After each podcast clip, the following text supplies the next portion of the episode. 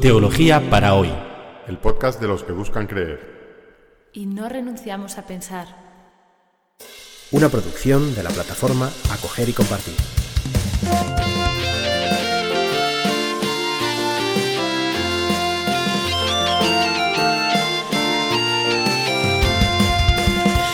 Bienvenidos al episodio 51 de Teología para hoy, en el que vamos a seguir narrando la vida de Buda y comparándolo con la vida de Jesús. En el episodio anterior habíamos contado eh, eh, la infancia y, de Buda hasta el momento que podríamos llamar de su conversión, cuando tras un paseo o unos paseos se da cuenta de la existencia del sufrimiento del mundo, de la ancianidad, la enfermedad y la muerte.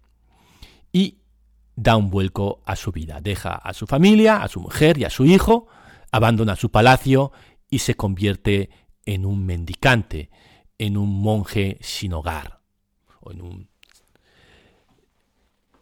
en la India de, aquella época eh, había, había una, gran, ya un gran desarrollo de las, lo que podríamos llamar técnicas espirituales. El yoga, distintas formas de meditación, habían existido ya durante siglos o incluso milenios cuando Buda eh, se puso a iniciar su búsqueda espiritual. Así que Buda tenía de dónde beber, de dónde, en, dónde buscar.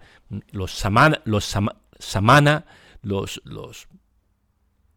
hombres santos eh, que vivían en esta búsqueda, eh, utilizando estas técnicas de meditación, practicando el yoga, y a veces formas mm, muy, muy radicales de ascetismo, pues fueron el lugar donde Buda fue a buscar sabiduría.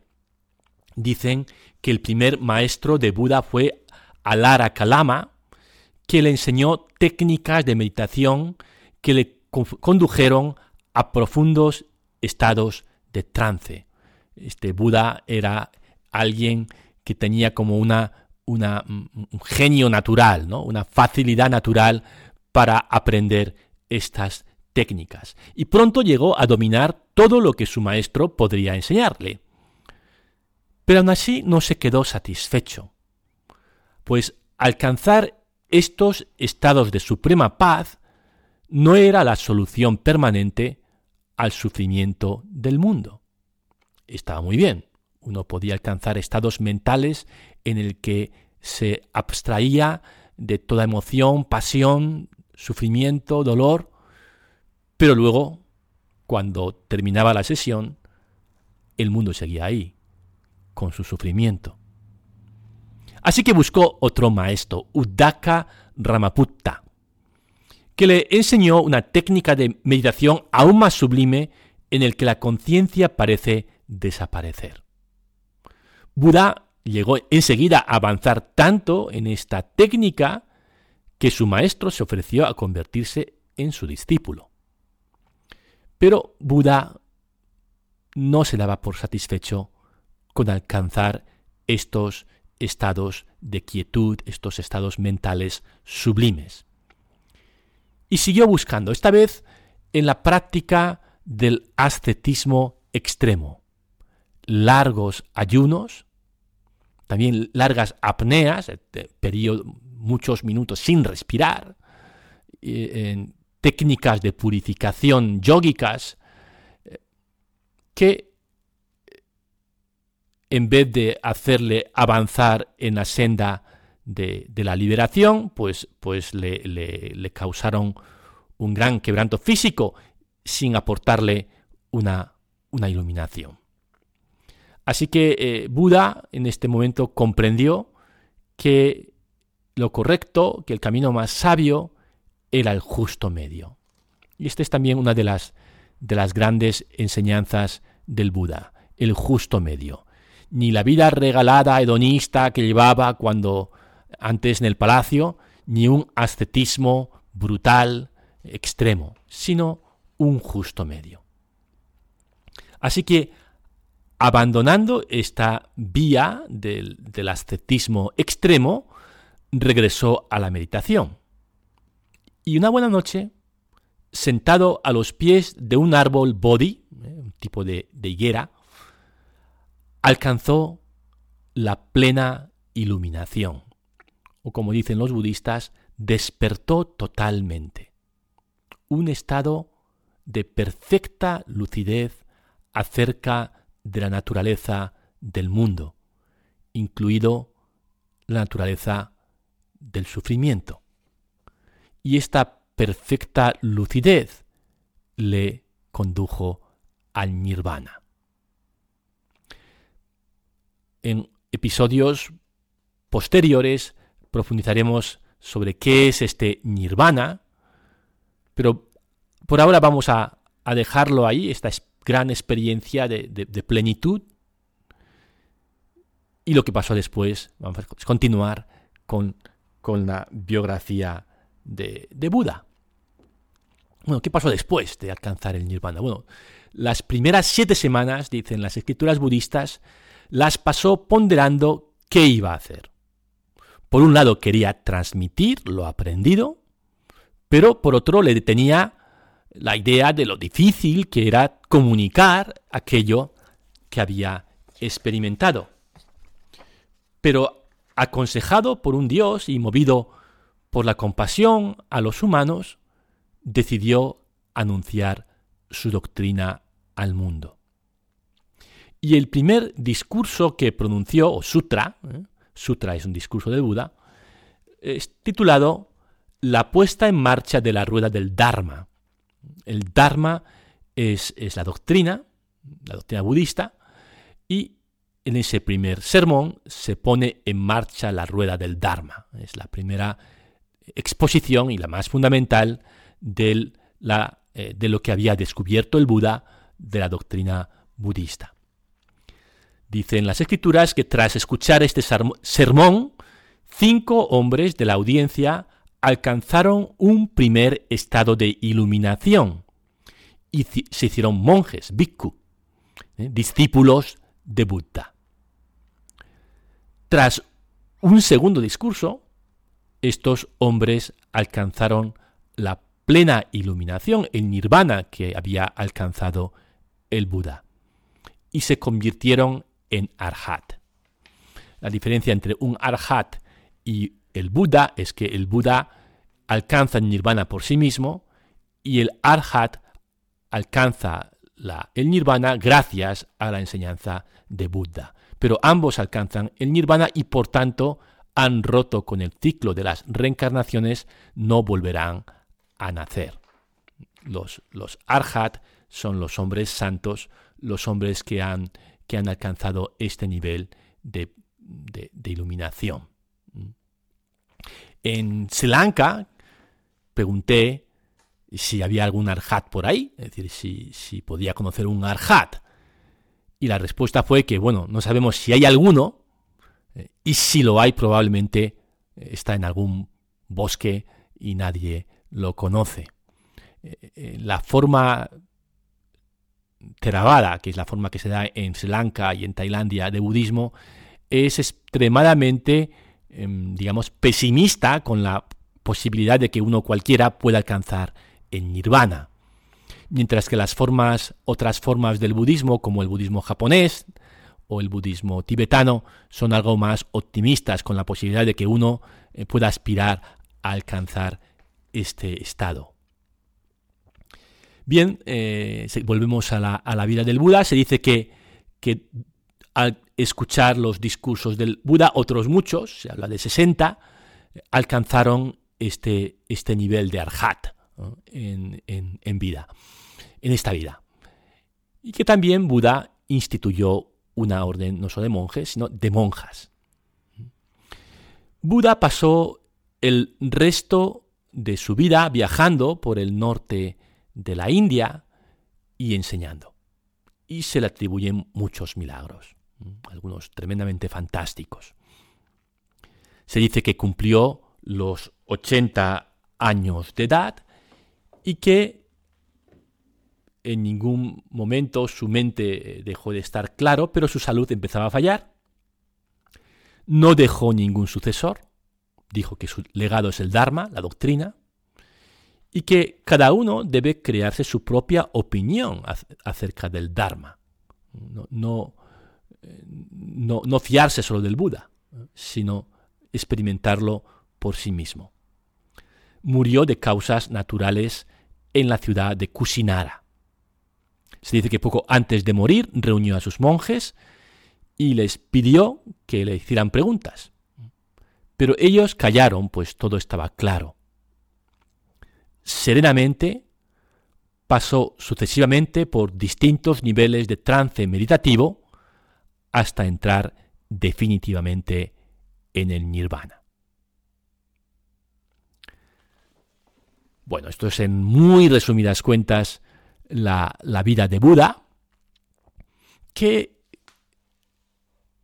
semejanzas y qué, diferencias podemos señalar con el cristianismo. una primera semejanza es que eh, las dos religiones parten de otras religiones ya establecidas, que además son religiones establecidas de gran envergadura. En el caso de Jesús es el judaísmo y en el caso de Buda es el hinduismo. Y, ambos están fuertemente influenciados por estas religiones. En el caso de Jesús, el judaísmo es una parte tan fundamental de su identidad y de su doctrina que los cristianos seguimos leyendo las escrituras judías, es decir, el Antiguo Testamento. Es una parte esencial de la Biblia cristiana.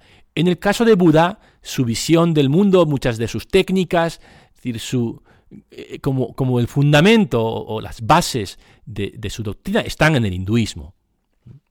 Aunque eh, ambos, Jesús, tanto Jesús como Buda, eh, introducen reformas tan radicales en estas religiones anteriores que generan religiones distintas. En el caso de Jesús, obviamente, el cristianismo, en el caso de Buda, el budismo. Pero estas religiones, de alguna manera, están construidas sobre el suelo de otras religiones.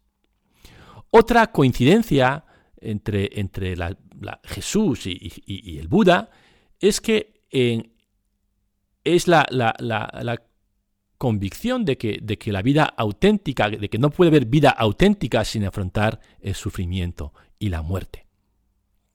Es verdad que, que los acentos sobre qué es el sufrimiento son distintos en el budismo y en el cristianismo o en el judeocristianismo. En el caso del budismo, como hemos visto en esa anécdota o en esa, parábola, que, en ese episodio que hemos contado eh, la semana pasada, eh, el sufrimiento es ante todo ancianidad, enfermedad y muerte. Es decir, que, el budismo tiende a, centrarse en lo que podríamos llamar sufrimiento natural. Mm, como, hay una parte de nuestra naturaleza que está sujeta a, fragilidad y a sufrimiento, al menos esas tres cosas, ¿no? la enfermedad, la ancianidad, la muerte. Y ahí es, ese es el problema eh, que trata, o el sufrimiento que trata de resolver el Buda. Mientras que en la tradición judeocristiana el sufrimiento es ante todo el sufrimiento causado por otros seres humanos. ¿no? Es decir, el pecado, la injusticia, la violencia, eh, ese es el tipo de sufrimiento o de, o de presencia del mal en el que está enfocado eh, la tradición bíblica. Y esta diferencia no, eh, tiene, tiene, tiene, su porqué, y es que eh, para el cristianismo y el judaísmo el, mundo es una creación buena, esto es algo que explicaremos en otros episodios, y que por lo tanto la presencia del mal es ante todo, tiene una, ante todo una causa humana, mientras que en el budismo el mal es un, un ingrediente más de la realidad, está ahí, como parte de nuestra naturaleza. Un resultado de esta distinta forma de enfocar el sufrimiento es que, es que el Buda pues no entra en conflicto grave con su sociedad, mientras que Jesús sí. Jesús denuncia la hipocresía de los fariseos, la injusticia de los saduceos, y, bueno, pues eso tiene un precio que va a pagar con su vida. Y quizá esto y, también, claro, eh, cómo superar el sufrimiento. Eso es un, un, enfoque radicalmente distinto en Buda y en Jesús, como veremos más tarde. Para concluir, podemos decir que la diferencia mm, radical o, obvia entre, entre Buda y Jesús es, lo vemos en, las dos imágenes que, que, son típicas de estos dos personajes. ¿no? Jesús se le suele representar clavado en la cruz, es decir, sufriendo, y, y a Buda se le suele representar o en postura de meditación o en postura de bendición, eh, en, alguna postura o, que, refleja serenidad, paz. Son, son, son, dos retratos radicalmente distintos. Buda es, es el perfecto sabio, el hombre sabio que deja las riquezas y la felicidad aparente, hace una radical búsqueda espiritual, llega a la iluminación, lo enseña a sus discípulos y muere anciano rodeado de discípulos y entra en nirvana. Jesús también reúne discípulos, también tiene momentos de, gran gozo y de felicidad en su vida, pero enseguida su enfrentamiento con, con, las, con las fuerzas sociales o con, los poderes establecidos le va, le va a llevar a, a la cruz, al sufrimiento más extremo. De alguna manera, como dice San Pablo, ¿no? Eh, Cristo que es, que es necedad para los griegos y escándalo para los judíos. Es una figura que no se puede comprender, que no, no, no es un maestro sabio que enseña, sino alguien, alguien que vive una pasión por la humanidad o como confesamos los cristianos, es la pasión de Dios por la humanidad hasta abrazar el sufrimiento y la muerte. Vamos a seguir reflexionando sobre Buda, sobre Jesús, el contraste entre estas dos figuras. Eh, en el próximo episodio vamos a abordar un tema que aquí ya hemos apuntado, que es el de, las cosmovisiones, o, la metafísica, la, visión del mundo que, está detrás del budismo, es decir, la visión del mundo del, hinduismo, y la visión del mundo de Jesús, o la cosmovisión de Jesús, que es la cosmovisión creacionista del judaísmo. Yo creo que va a ser interesante, así que no se lo pierdan. Hasta la próxima semana.